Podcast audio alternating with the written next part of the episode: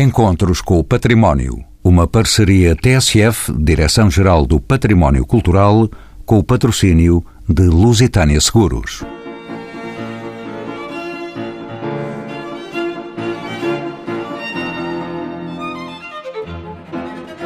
Sob o título A Forma da Forma, a quarta edição da Trienal de Arquitetura de Lisboa tem por objetivo estimular e aprofundar o debate em torno da prática contemporânea da arquitetura.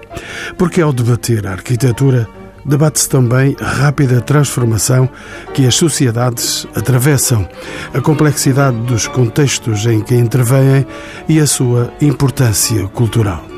Neste programa, a propósito do tema desta trienal, a forma da forma, vamos olhar o papel social do arquiteto e da arquitetura, a sua relação com as rápidas transformações sociais e urbanas e a sua relação com as pessoas, os modos de pensar e praticar esta disciplina, o estado do território e a forma de projetar a cidade.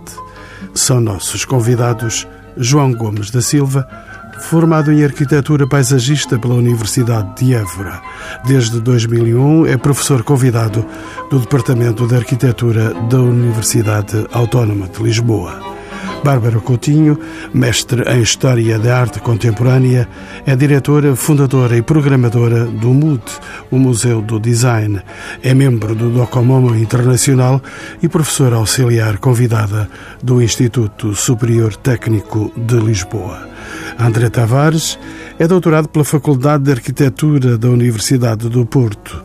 Foi diretor do jornal Arquitetos e é curador-geral da Trienal de Arquitetura de Lisboa. E José Mateus, arquiteto associado e presidente da direção da Trienal de Arquitetura de Lisboa, é doutorando no programa de doutoramento em arquitetura do Instituto Superior Técnico, a quem pergunto pela história desta Trienal de Arquitetura de Lisboa. A Trienal começou em 2005 enquanto projeto. Porque, de facto, nós temos uma massa crítica muitíssimo boa em Portugal em termos de arquitetura, temos muitas escolas de arquitetura, muitos arquitetos competentes, eh, portanto, uma produção cultural muito vasta em torno da arquitetura. E também existe, na percepção do público em geral, um interesse muito grande pelas questões da arquitetura. E, portanto, a Trienal nasce quase naturalmente num meio fértil nessa área. Desde 2005 preparámos o primeiro evento, Vazios Urbanos, em 2007 e desde então tivemos mais eh, três edições, portanto em 2010, 2013 e 2016, que é esta edição que está agora no ar. André Tavares é o curador-geral desta quarta edição da Trienal, que tem como título A Forma da Forma. Porquê este tema da Trienal e o que é que está por detrás destas palavras? Por detrás dessas palavras está a arquitetura quando eu e o Diogo Seixas Lopes, que comissariou comigo este programa, fomos desafiados a, a montar e a conceber uma forma de apresentar, discutir e trazer arquitetura para a praça pública e para o espaço de Lisboa, o que nós procuramos foi encontrar uma chave, uma síntese que permitisse falar de arquitetura e falar de muitas outras coisas, mas regressando sempre à arquitetura. E a forma é esse espaço de síntese, digamos, os arquitetos constroem e depois o que fica do seu trabalho e o seu trabalho não é a construção propriamente, é o projeto que conduz a essa construção, mas o que fica desse seu trabalho são as formas construídas e é através dessas formas que se transforma o mundo e era um pouco isso que tínhamos por objetivo ao lançar este enigma da forma da forma. André Tavares, eh, como sabe, são quatro as exposições centrais nesta trienal em espaços culturais importantes da cidade de Lisboa, a Fundação Gulbenkian, o Centro Cultural de Belém, o recém-inaugurado MAT, o Museu de Arte, Arquitetura e Tecnologia, para além da própria sede da Trienal. Estas quatro exposições são quatro abordagens diferentes sobre os desafios que hoje se colocam aos arquitetos e à arquitetura? São. O nosso, o nosso objetivo quando concebemos o programa era articular várias instituições de Lisboa e tirar o máximo partido delas e também contribuir o máximo para o, digamos, o discurso e a compreensão da arquitetura dessas instituições.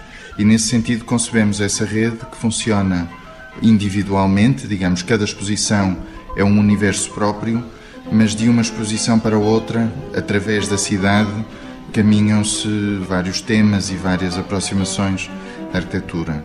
Poderíamos dizer que a exposição que está no MAT é uma exposição dedicada à autoria e às questões da concepção do projeto. A exposição que está na Fundação Gulbenkian, que se chama Obra, é sobre as condições de construção e sobre o processo da construção. A exposição do Centro Cultural de Belém, da Garagem Sul, é uma exposição que se dedica às questões da cidade e da representação, de como é que se vê os espaços que se utilizam. E, finalmente, a exposição de, em torno de Sines, que está no Campo de Santa Clara, na, ao pé da Feira da Ladra, é uma exposição que toma a logística como sendo uma das atividades-chave das cidades e da paisagem contemporânea e, nesse sentido, que fecha um pouco o ciclo de como é que estas exposições mostram a arquitetura. No fundo, concepção, construção, utilização e transformação, poderíamos dizer assim, para criar esse circuito entre exposições que funcionam de forma independente também. Arquiteto José Mateus, volto ao presidente da direção da Trienal da Arquitetura de Lisboa. O programa da Trienal de Arquitetura apresenta muitas exposições e atividades, como acabamos de ouvir, e que se espalham também por muitos espaços na cidade de Lisboa e também pela periferia. Como é que se cruzam todas estas atividades, José Mateus? Bom, de facto, uma das formas que nós encontramos para chegar às pessoas, e quando digo pessoas, não é seguramente só o universo de especialistas. Não nos interessa. Entendemos que para colocar exposições para o universo de especialistas existem as academias e achamos que os espaços públicos, os museus, onde nós implantamos as exposições, têm a ver com esse desejo de um contacto maior com um público mais abrangente. Naturalmente que, ao termos esses quatro pontos principais que acabámos de referir como pontos de referência, são também muito limitados em termos geográficos. Interessa-nos espalhar pela cidade de forma a que as pessoas também percorram a cidade ao percorrerem a Trienal, mas também envolver o resto da área metropolitana de Lisboa, porque os limites de Lisboa não são assim tão. Há os limites burocráticos, mas os limites geográficos são bastante mais amplos. Daí que envolver a Amadora, envolver a Almada, envolver outras áreas de Lisboa, interessa interessa-nos para que esses públicos também possam, através desses pontos, digamos, dispersos na cidade, entrar nesta trienal. Mas havia uma coisa que eu queria recuperar da pergunta inicial, que tem a ver com este projeto desta trienal. Quando fazemos eventos como estes, muitas vezes são preparados em meses e viajamos pelo mundo a visitar vários, sentimos sempre que há um erro de se ir um pouco, pouco longe na investigação dos temas, no trabalho dos temas. Portanto, por vezes corre-se o risco de ser um pouco superficial. E esta edição tem uma novidade que é o facto de termos contratado os curadores gerais com três anos de antecedência. Portanto, para terem tempo para pensar os projetos, para os discutirem, para os corrigirem e, e também para terem o tempo para connosco encontrar os parceiros que melhor se adequam e que mais competentes são para desenvolver as várias exposições. Eu dou um exemplo ou dois, por exemplo, o Canadian Center for Architecture, que é uma instituição altamente reconhecida a nível mundial, ou a Cité d'Architecture, trabalharam connosco porque nós colocamos a hipótese de parceria com mais de dois anos de antecedência. E, portanto, esta trienal tem essas duas características que eu diria que são muito importantes. Uma, ter sido preparada com mais tempo e com mais profundidade, e a outra é de os pontos de dispersão pela cidade serem também eles fruto de um trabalho mais próximo, no caso, por exemplo, das exposições satélite, com quem depois acolhe as exposições. Bárbara Coutinho, uma presença inevitável neste programa. Bárbara, vamos agora falar da arquitetura e do mundo, tal como nos propõe a própria Trienal da Arquitetura. Podemos admitir que o mundo se transforma através da arquitetura? Esta é a melhor pergunta do mundo. ah, sim, de facto, eu creio que é uma pergunta bastante pertinente no âmbito deste programa e creio que também o André, há pouco, deu logo também um mote para ela. Eu acredito que sim. Pessoalmente acredito que a arquitetura tem essa capacidade transformadora do mundo, do homem e da sociedade ao desenhar, ao projetar, ao idealizar novos espaços, ao poder eh, olhar criticamente para o espaço público. Intervém na vida de cada um de nós, intervém na vida em comunidade e, portanto, tem essa capacidade de facto. E isso, a meu ver, traduz-se em algo que implica uma total responsabilidade de todos os agentes, não só dos arquitetos, mas também das entidades públicas que contratam, que encomendam os trabalhos, para além dos privados, mas eu creio que aqui que as entidades públicas têm outro papel, têm outra responsabilidade política que tem que ser eh, destacada. E essa responsabilidade é, de facto, entender que há um propósito, há uma finalidade ética, social, cultural, há um valor cultural que a obra de arquitetura traz, transformador da vida de cada um de nós e das nossas sociedades, que são cada vez mais complexas.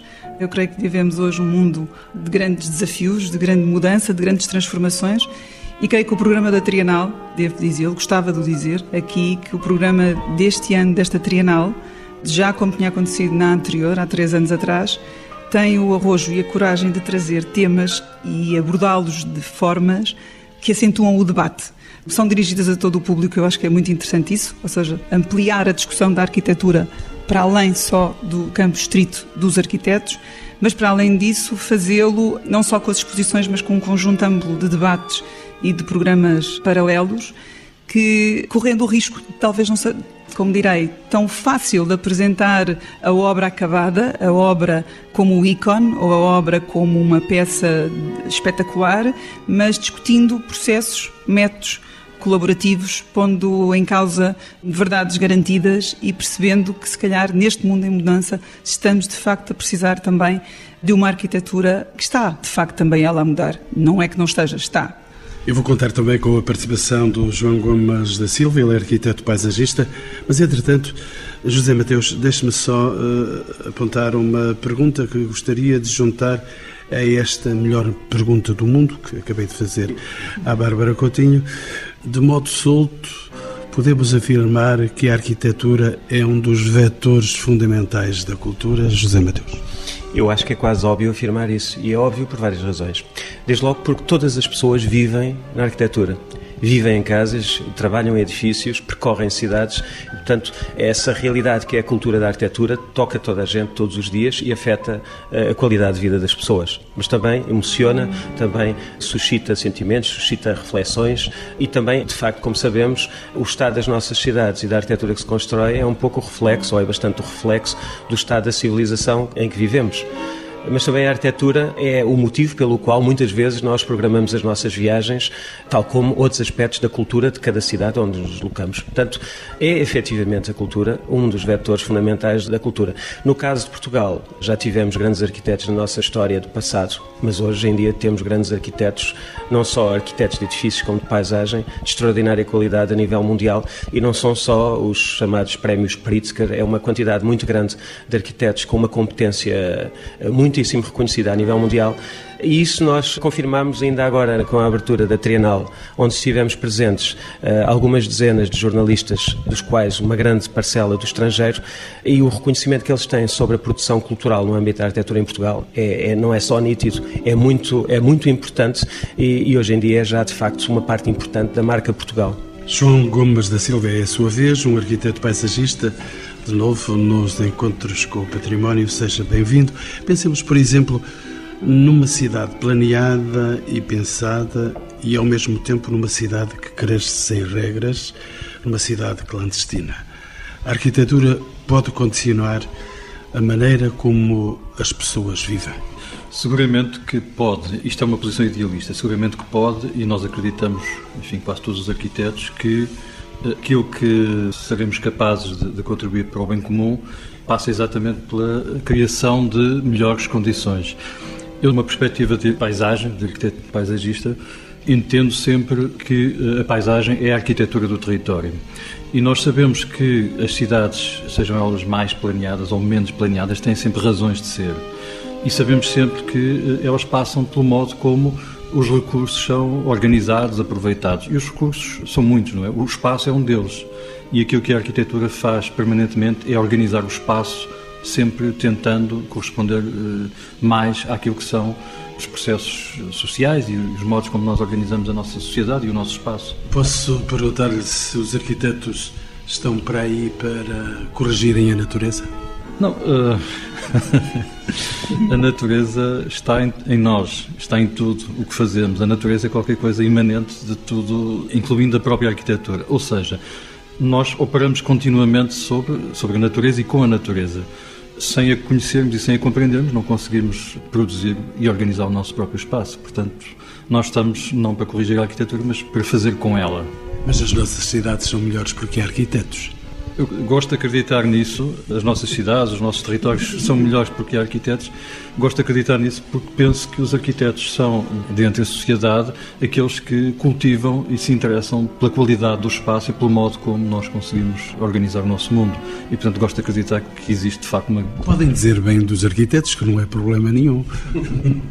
não, penso que é importante dizer bem e dizer mal. É importante, sobretudo, falar da arquitetura e daquilo que os arquitetos fazem porque isso traz para a esfera pública, traz para a comunidade uma consciência maior eh, daquilo que é o seu papel social.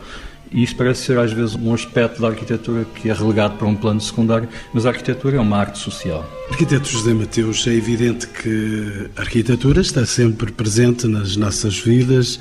As pessoas habitam permanentemente as casas, os escritórios, as fábricas, vivem a cidade, os espaços públicos. Existe, de facto, uma função social na prática da arquitetura? É elementar esta posição? Eu acho que sem função social a arquitetura não faz sentido, porque de facto na origem da arquitetura está essa função social. Obviamente, desde logo com a concepção do primeiro abrigo, ou da construção espontânea do primeiro abrigo, portanto da casa da pessoa, não é? Ou do templo, portanto tem sempre uma função social. E os arquitetos trabalham com programas, e esses programas são sempre programas funcionais que têm a ver com as atividades humanas, pronto, em que nós desenhamos edifícios, casas para a ocorrência dessa vida humana e sempre pensamos que essa vida humana deve ocorrer de uma forma mais feliz, mais otimista e, e com uma melhor qualidade, de, portanto, geral. E, portanto, é impossível desligar essa função social da arquitetura. Hoje em dia fala-se muito nos projetos portanto, com uma base participativa das populações, como grandes exemplos do lado social da arquitetura, mas eu acho que diria que falar-se que há essa dimensão ela está sempre subjacente a qualquer projeto de arquitetura, por mais simples que seja, desde a arquitetura hum, mais privada e mais inacessível a outros seres humanos, ou aquela que tem um poder de transformação do espaço público, onde essa dimensão social ganha outras dimensões, como é natural, mas, de qualquer modo, existe sempre essa dimensão na arquitetura. Trago a conversa o arquiteto André Tavares, ele é coordenador da Daphne Editora, uma editora que existe pelo Porto. Como é que a disciplina da arquitetura hoje convive com todas as questões sociais, com a crise económica, com as migrações, com o crescimento descontrolado de periferias em torno das cidades, dos países desenvolvidos. Os arquitetos estão a dedicar-se a estas questões ou perdem-se pelo sexo dos anjos? Eu acho que convive a arquitetura como todos nós convivemos, como este programa e esta rádio também convivem, ou seja, são questões das quais não nos conseguimos afastar de forma alguma.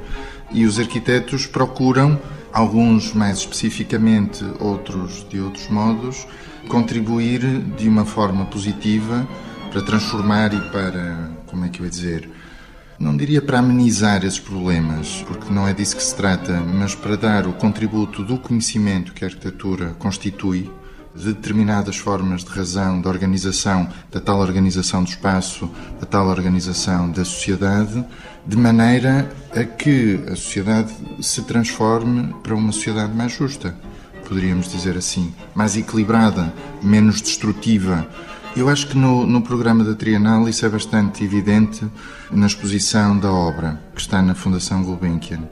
Ou seja, quando um arquiteto responde a uma encomenda, imagine uma encomenda do, do Alto Comissariado para os Refugiados para eh, resolver a construção de um campo de refugiados, eh, que também há muitos casos desse tipo de encomendas. Um arquiteto tem que tomar decisões, do ponto de vista construtivo, que não são apenas as decisões do espaço e da organização social do espaço, mas são também da organização social do trabalho, das matérias, do consumo, da extração de matérias-primas do planeta, etc. Portanto, se olharmos para esse momento crucial da arquitetura, que é a obra, que é o momento em que tudo se joga, é um momento crucial da, da nossa sociedade também, porque é o momento em que ela se constrói, os arquitetos têm uma palavra a dizer e têm um conhecimento que podem ativar para dar o seu contributo nessa transformação. Bárbara Coutinho, vou já falar consigo, vou já à sua casa e brevemente, mas deixe-me ainda do André Tavares saber, parece haver uma contradição entre a realidade de pobreza e as grandes obras icónicas que todas as cidades hoje parecem precisar de ter numa descomunal concorrência para atrair cada vez mais visitantes. Como é que vê esta questão? Eh, são necessárias as grandes obras icónicas? São elas que contam? Eu acho que isso não é uma questão de arquitetura. Eh, sinceramente. Ou seja, isso é um reflexo da nossa sociedade e os, os arquitetos respondem às encomendas que têm, podem sugerir e abrir pistas para novas encomendas e para novos caminhos, mas a existência dessas contradições que está a citar e que poderíamos citar muitas mais, são existências da nossa sociedade e a arquitetura pouco mais faz do que dar forma, regressando à forma da forma, dar forma às contradições que a sociedade tem. E, portanto, tanto dá forma aos edifícios icónicos, como dá forma a contribuições eh, eventualmente mais discretas e eventualmente mais de emergência. Mas aquilo que nós esperamos enquanto arquitetos é que dê uma boa forma, quer para a sede de um banco, quer para uma outra, um programa mais urgente. Bárbara Coutinho, voltando ao tema da Trienal deste ano, a forma da forma, de que falamos? Como é que se chega à forma da arquitetura? É arte? É ciência? É técnica? É um processo transdisciplinar? Onde é que entram as pessoas nesta cena? Bom, eu creio que as pessoas entram no princípio e estão até ao fim. Elas como temos estado cada um de nós a repetir de formas muito diferentes, é? é para elas, independentemente de diferentes destinatários, que a arquitetura se faz. Se é arte, se é ciência, se é técnica, bom, quase que vale a pena só voltar a um dos primeiros teorizadores da arquitetura, que foi o Vitrúvio, já há bastantes séculos atrás, é? que dizia que a arquitetura era firmitas, utilitas e, e venustas. Traduzido, tinha a ver com a funcionalidade, com a utilidade, com a resistência também, mas também com a beleza.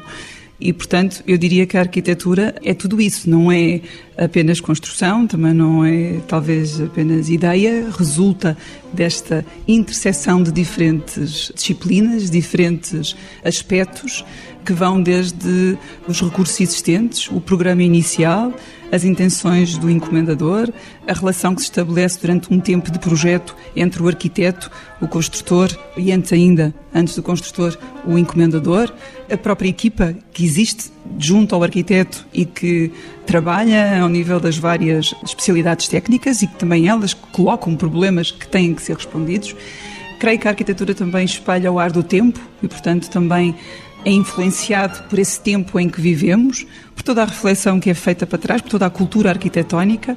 E, portanto, eu não a vejo só num dos lados, não a vejo como arte ou ciência ou técnica, vejo como uma disciplina em si bastante complexa transdisciplinar na medida cada vez mais, creio eu, na medida em que ela se enriquece por todos os contributos que possa e que tem que receber dessas diferentes disciplinas com quem a trabalha e tem, obviamente, ao longo da história muitas influências e também exerceu muita influência sobre a evolução das artes e da cultura do ponto de vista geral. E daí talvez nós possamos depois também compreender um pouco melhor porque é que existem tantos discursos sobre a arquitetura e também uh, seja alvo de uma retórica a própria obra, porque ela de facto permite ter leituras muito diferentes. Arquiteto José Mateus, eh, será claro que através da Trienal de Arquitetura se procura fazer uma interpretação da arquitetura para os não arquitetos, para os não especialistas nesta matéria? É isso que pretendem fazer? O objetivo é sempre mais vasto, ou seja, aquilo que fazemos tem que ser pertinente interessante para os que são especialistas na matéria, mas tem essa, também esse lado prioritário de chegar ao público não especializado. Isso a mim parece um relativamente óbvio. Contrariamente a outros países onde há uma educação ligada às cidades e à arquitetura, desde as fases iniciais da educação escolar, em Portugal isso não existe. No entanto, depois as consequências vêm mais tarde, ou seja, as pessoas são muito mais exigentes quando compram o seu automóvel ou quando compram o seu gadget do que na realidade quando compram a sua casa. Mas é que nem estão conscientes disso, porque muita gente não sabe aquilo que pode adquirir em termos de qualidade com a mesma quantidade de dinheiro. Ou seja, há um conhecimento muito superficial em termos do potencial ou daquilo que pode ser a arquitetura. Portanto, nós temos esse desígnio, sim, de chegar também ao público não especializado, que inclui também os políticos, que decidem e condicionam severamente, muitas vezes, o trabalho de quem desenha as cidades e a arquitetura e que muitas vezes também estão bastante mal informados. Agora, não devemos, nesta equação muito difícil de desenhar coisas para público especializado e, em simultâneo, para o público não especializado, subestimar a inteligência do público não especializado. O público não especializado, e nomeadamente o público juvenil, é muito mais inteligente do que aquilo que às vezes nós fazemos ou julgamos que seja. Naturalmente que quando a Trienal concebe exposições, há um trabalho de discussão com os curadores para que se faça um esforço para que as coisas sejam inteligíveis para um público não especializado. No entanto, as nossas ferramentas de comunicação são os arquitetos, são os desenhos, são os maquetes, são, são essas coisas que, por vezes, algumas pessoas não têm tanta facilidade em entender. Mas ainda assim tentamos criar aquilo que chamamos nesta edição atividades, no fundo são uh, serviços educativos, onde uma série de atividades programadas por nós, ligadas diretamente ou não às exposições que temos e conferências que temos organizadas, para públicos mais distantes da profissão e também para públicos juvenis. Portanto, há uma série de canais de comunicação que vão da exposição aos serviços educativos, aos livros e às conferências, até ao tempo de dois meses em que a Trienal está aberta, em que as pessoas podem ir e voltar a ir às exposições, para que as pessoas de facto consigam levar algo de útil e que as transforme em termos de conhecimento. João Gomes da Silva tem estado aí um pouco mais restrito, mais escalado. Podemos falar numa globalização da arquitetura? Os arquitetos projetam do mesmo modo, por exemplo, para Lisboa, ou para Coimbra, ou para o Dubai, ou para Amsterdã? Não há diferenças substanciais? Eu penso que desde sempre a arquitetura acompanhou os movimentos do homem. E nesse sentido, a arquitetura é uma atividade global. O que é que eu quero dizer com isto? Há séculos que nós, enquanto portugueses, migramos para outras partes do mundo e não só transportamos modelos, como adquirimos formas de fazer. E esta hibridez está muito patente na forma como construímos as nossas cidades, como organizamos os nossos campos, as nossas paisagens. Portanto, eu diria que a arquitetura é, por natureza, uma coisa humana e, nesse sentido, é, por natureza, uma coisa que progressivamente se globalizou e se deslocou. Ainda hoje, os enormes fluxos migratórios que existem, não só aqueles eh, que sucedem por más razões, mas aqueles que sucedem por razões até de prazer, o turismo é um fluxo migratório com um impacto brutal nas cidades. Lisboa está sujeito a um, a um impulso migratório da ordem das dezenas de milhares de pessoas diariamente. Nós não pensamos nisso. O que é que isso significa para a arquitetura da cidade? Provavelmente está a significar uma transformação que nós não discutimos. Não... O turismo em Lisboa é desenhado como. Portanto, este fluxo migratório do turismo em Lisboa está a ser desenhado, está a ser pensado nas suas consequências espaciais e, e no modo como os nossos recursos, sejam eles o espaço da cidade, sejam eles os alimentos, a forma como nós organizamos, não está. Portanto, nesse sentido, eh, e podemos, estamos a falar de um fluxo muito positivo, é? Para a economia, para, enfim, para o prazer das pessoas, para a alegria de, de, conhecer novas coisas, mas podemos estar a falar de outros fluxos e que têm a ver com os milhares de imigrantes que se mexem de um lado para o outro e que transformam definitivamente as nossas paisagens. Eu estive no Alentejo no outro fim de semana a visitar as paisagens da olivicultura que se transformam de uma maneira brutal nos últimos 5, 6 anos e o que eu vejo não são portugueses, são fundamentalmente imigrantes que estão cá a trabalhar em condições que não sabemos exatamente quais são. Então, pode ou não a arquitetura, eh, no seu sentido mais lato, interferir não só no, no modo de fazer, na forma conseguida, mas também no modo de pensar? Eu penso que sim. Nós, quando falamos de turismo, apontamos Lisboa, mas eh, o Porto está a ser um lugar de grande influência do turismo. André Tavares, é isso que se passa? É a atenção suficiente? Se há atenção ao turismo, eu acho que há eu acho que há muita atenção ao turismo e desatenção do turismo. Muito mais do que em Lisboa, assistimos ao turismo no Porto a destruir eh, completamente a cidade. Mas a arrasar, Caterpillar, género anos 50, anos 40, com as demolições na Alta de Coimbra. Isso é, isso, é, um comportamento selvagem, não é? Eu, eu achava que sim. Eu achava que sim, mas tem havido uma, uma alegria e uma satisfação tão grande com isso que está a dizer, que é esse um comportamento, selvagem. Esse comportamento selvagem que talvez não seja, talvez seja eu a estar enganado. E nestes últimos anos, que têm oscilado muito entre o Porto e Lisboa, tem-me impressionado bastante essa diferença. O impacto do turismo no Porto é menor, mas como a cidade também é menor, a coisa equilibra-se de alguma maneira, mas, mas a transformação física da arquitetura é radicalmente diferente e a qualidade da transformação que o turismo está a ter em Lisboa pode ser discutível e é discutível e pode ser melhor, mas há um padrão de qualidade que no Porto escapa. Bárbara Coutinho, olhando agora para o nosso território, para as nossas cidades e para os nossos arquitetos, hoje temos a melhor arquitetura em Portugal. Eu gostava de retomar um pouco as últimas duas intervenções que foram feitas por uma razão, porque de alguma forma já foi dito aqui, e eu concordo com aquilo que o Zé disse quase no início do programa, que de facto sempre tivemos ao longo da nossa história muito bons uh, arquitetos e urbanistas e hoje estamos a viver um período, hoje, nas últimas já se calhar três décadas, quatro décadas, mas agora atualmente falando da contemporaneidade, estamos de facto com gerações muito boas, muito competentes, muito, com um trabalho muito qualificado. E, portanto, claro que sim, que temos aqui profissionais ao nível internacional. Eu nem gosto tanto de dizer isso porque não gosto de fazer estas comparações. Muito bons profissionais aqui ou em qualquer parte do mundo e, portanto, não é por aí. Eu ainda, ontem, questão... ainda ontem, num, num programa de televisão, Cisa Vieira era mostrado como um homem que foi fazer obra lá fora e tem obra de arquiteto construída por alguma coisa, é o prémio Pritzker, mas eh, de qualquer maneira os nossos arquitetos já passaram fronteira. Sim, sim, sim. Não é o CISO o único, temos vários exemplos. Que é, eu acho que isso é muito explícito no nível de imigração das pessoas da minha geração, que desapareceram todos.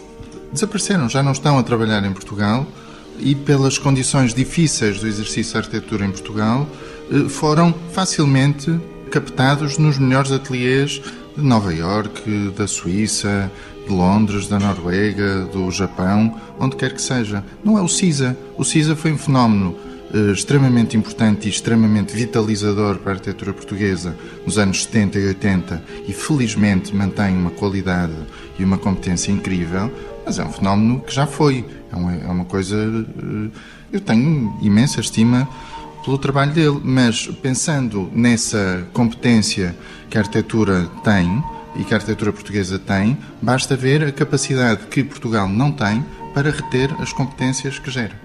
Eu creio que é. O André está a falar de, de um assunto e há pouco daí a dizer que, que, mais do que estarmos talvez a vermos aqui se temos bons ou maus arquitetos, porque temos muito bons arquitetos e ficou agora isso também mais uma vez claro com aquilo que foi aqui dito. Há outras questões a jusante que são de facto muito importantes, porque falou-se aqui de turismo, falou-se de cultura política, no fundo, de consciência política, que está antes e que influencia determinantemente a maneira de projetar, desenhar e perspectivar as nossas cidades. Portanto, há pouco a sua pergunta se nós temos nós temos melhores arquitetos. Agora, que cidades nós estamos a projetar para as novas gerações? De que maneira é que estamos a fazer? Claro que todo este fenómeno do turismo global ou da indústria do turismo, que tem aspectos muito positivos, mas eu concordo que talvez fosse também importante ir um pouco mais dentro deste assunto e perceber o que é que se ganha, como se ganha, o que se perde, o que é que está a ser transformado em termos sociais, sem cair nem em, em cenários trágicos, nem também em advogar que essa é, é a solução para como modelo de desenvolvimento das nossas cidades e do nosso país. Convém olhar de facto para o território e perceber como é que ele se está a transformar num momento em que não estão aqui, se calhar, em qualidade, muito embora acho que também tenha -se discutir a qualidade intrínseca das obras, mas pondo de parte esse assunto, não é?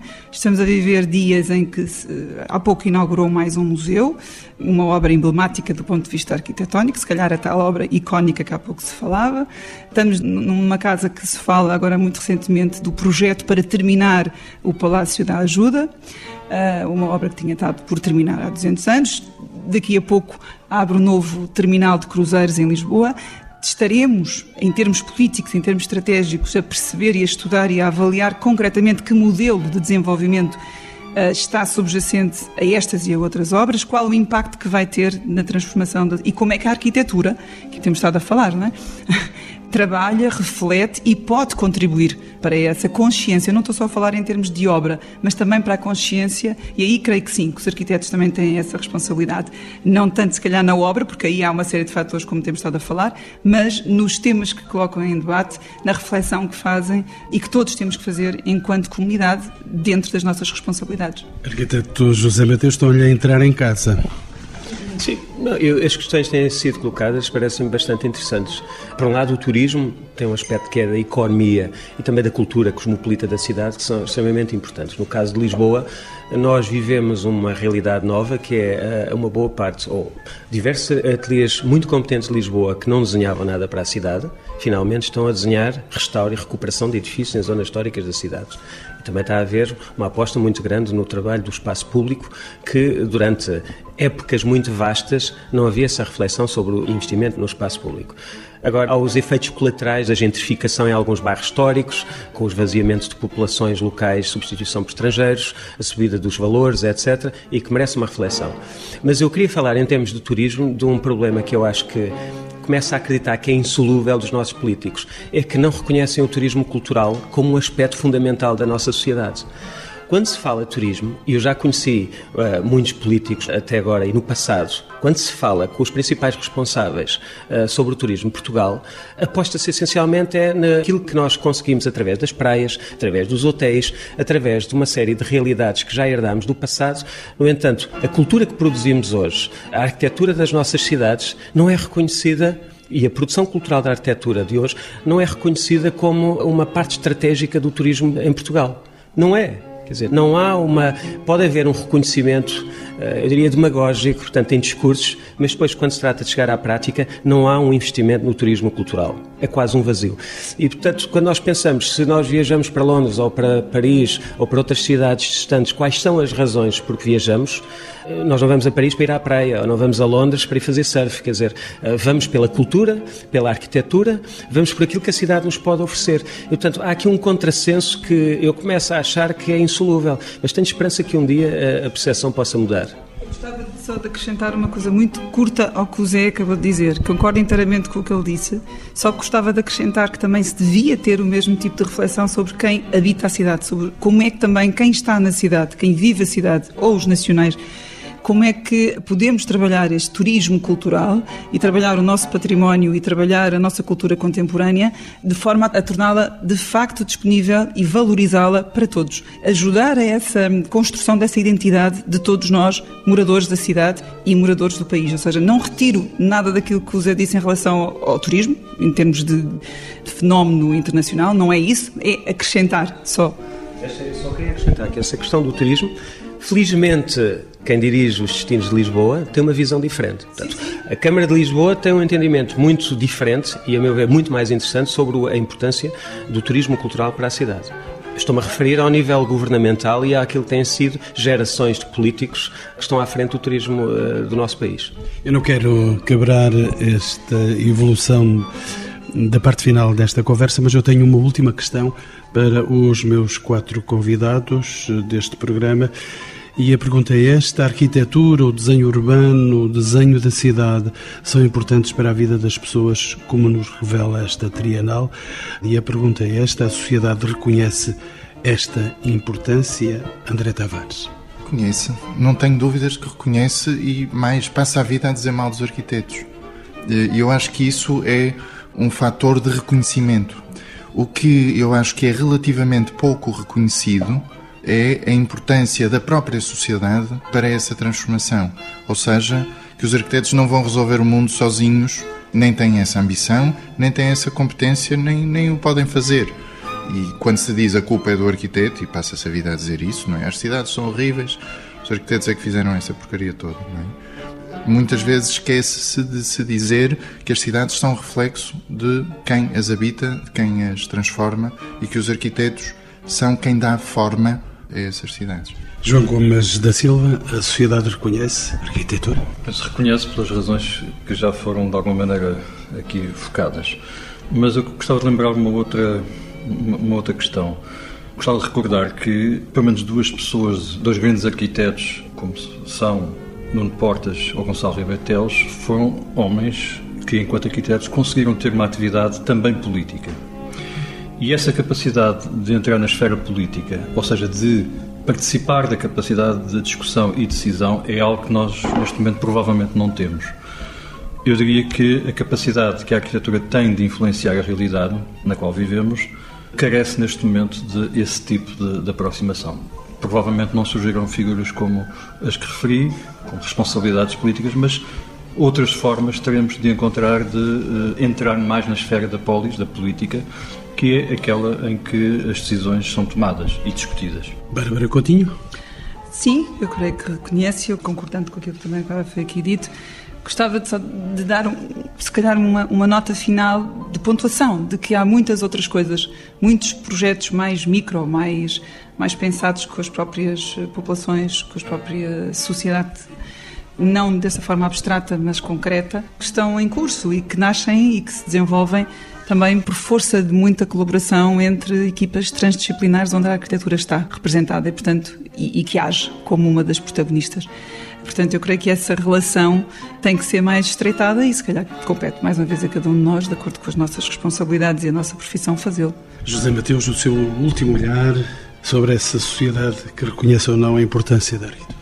Eu acho que há uma contradição muito grande, porque por um lado há sim uma ideia de que os arquitetos desenvolvem uma profissão de prestígio. Nas novelas há sempre um arquiteto, etc. Parece que vive muito bem e que quando aparece o ateliê está assim uma coisa parada.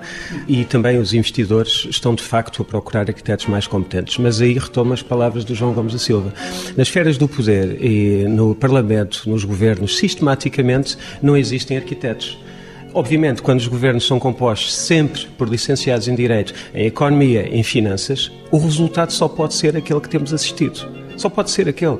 Portanto, era bom refletir sobre isso, porque quando se pensa em termos políticos, a realidade do país e das cidades, com a ausência completa de arquitetos e de outros, pronto, mas eh, de vastas áreas, mas neste caso da arquitetura, há ali uma fatia da reflexão que pura e simplesmente desaparece. E, portanto, acho que ainda há muita coisa a fazer, mas eu acho também a responsabilidade dos arquitetos, porque os arquitetos, embora para a trienal o que interessa é a arquitetura, não são os arquitetos. Os arquitetos é para a ordem dos arquitetos, mas eu acho que os arquitetos têm responsabilidade, porque também têm que se chegar à frente, e conheço muitos que têm mais do que competência para fazer parte do, dos grupos parlamentares ou de governos. Portanto, acho que esse trabalho ainda, e o João colocou muito bem a questão. Falta uma certa transdisciplinaridade ao poder. Exatamente.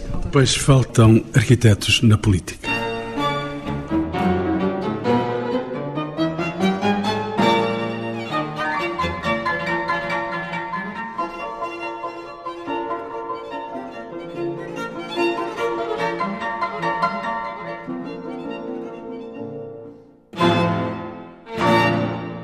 Encontros com o Património. Uma parceria TSF, Direção-Geral do Património Cultural, com o patrocínio de Lusitânia Seguros.